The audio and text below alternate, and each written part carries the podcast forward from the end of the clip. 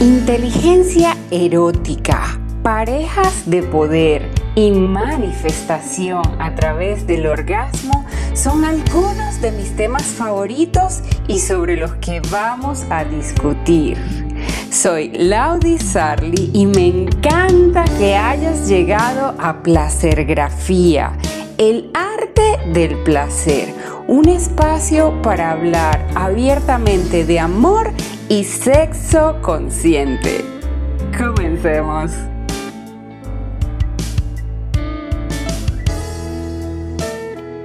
Bienvenida al episodio cero. Hoy quiero que nos conozcamos un poco más y contarte mm, también cómo se va a desarrollar este nuevo podcast. Desde hace algunos años contribuyo a la conversación sobre amor y sexo consciente y hago que las mujeres se unan al placer de la vida orgásmica. Por eso, quiero que aquí aprendas de manera relajada temas como inteligencia erótica, parejas de poder y manifestación a través del orgasmo. La única pretensión de este podcast es que las mujeres se conecten con el placer, aprendan a crear parejas de poder y que hagan magia en el mundo con sus orgasmos. Sencillito, ¿verdad? No te voy a prometer efectos especiales porque, aunque no lo parezca, soy de la generación X. Así que yo que tú esperaría lo máximo efectos como el que te voy a mencionar. César Alberto, ella es tu hermana. Pom, pom, pom, pom, pom, pom, pom, pom. Eso es lo máximo que te puedo ofrecer, por lo pronto, de efectos especiales. En general, la gente dice que hablo lento. Así que si te perturba la existencia, seguro hay un botón en tu aplicación en la configuración donde le puedes dar velocidad. Pero en realidad, como dice una amiga, la prisa es plebeya. Nunca verás a nadie con título nobiliario que ande corriendo por la vida. De hecho, parte de mi tarea con este podcast es que dejes el corre-corre y disfrutes más. Este podcast definitivamente es para mujeres mayores de 18 años.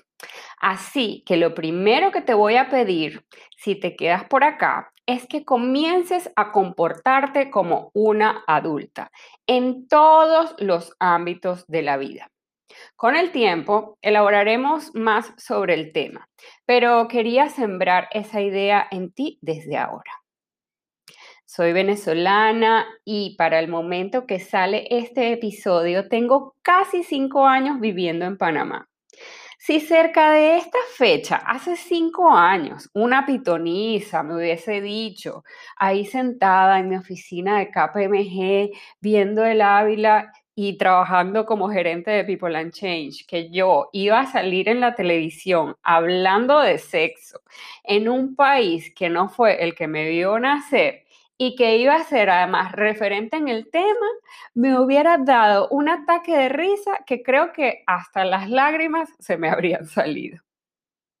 Hoy te quiero contar un poco más de mí y cómo llegué a hacer este trabajo tan maravilloso que hago.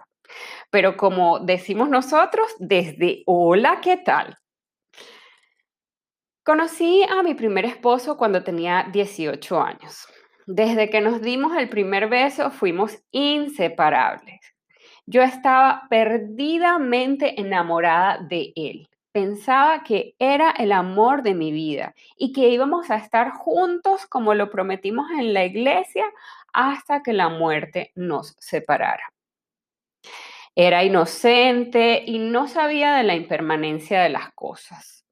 Un día, después de 11 años juntos y a los pocos meses de yo haber perdido un primer embarazo, me dijo, tú me dijiste que cuando ya no te quisiera, te lo dijera. Pues yo ya no te quiero más. Mi mundo colapsó por completo frente a mis ojos.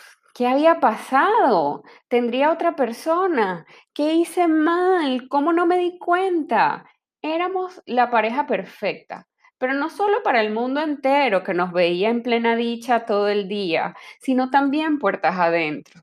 Por lo menos para mí, porque por lo visto algo no le estaba funcionando a él y no lo supo expresar a tiempo.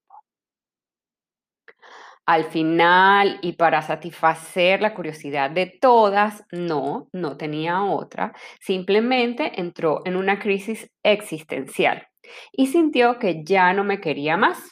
Y sin herramientas asertivas de vida por ninguna de las dos partes, la relación se acabó. O por lo menos eso fue lo que él me comunicó cuando ya estábamos separados. Yo entré en una depresión muy profunda pero literalmente me dije a mí misma que si pude salir del hueco negro en el que entré cuando tuve la pérdida de mi embarazo, también podría salir de esto. Fueron días muy oscuros, no te lo voy a negar. Perdí mucho peso, mi autoestima estaba muy deteriorada, pues yo vivía y respiraba por ese hombre. Todo por él y para él lloraba por los rincones y como, una, como dice una amiga, estaba a punto de que me tiraba al metro con ticket de estudiante. Estuve en terapia desde el día uno que se fue de la casa. Al final, me salvó un trabajo súper exigente que conseguí, donde pasaba 12 horas al día atendiendo múltiples requerimientos. Ese mismo trabajo me llevó a la gloria de conocer mi propósito en la vida, trabajar con gente. Hasta ese momento había sido muy inestable en los empleos y si no me gustaba me podía ir porque tenía el apoyo económico de mi pareja. A los 29 años me tocó enfrentarme al mundo real con todo lo que eso acarrea. Pasaron más de 10 años y yo lo único que quería en ese tiempo era conseguir un esposo. Me había gustado tanto la experiencia de la vida en pareja que quería repetir. Lo único que con poca conciencia me acercaba al mundo de las citas desde la carencia. Buscaba a alguien que me diera la atención y el amor que yo no me sabía dar y no me daba cuenta sino hasta que había un corazón roto en la línea de fuego, o el de él o el mío.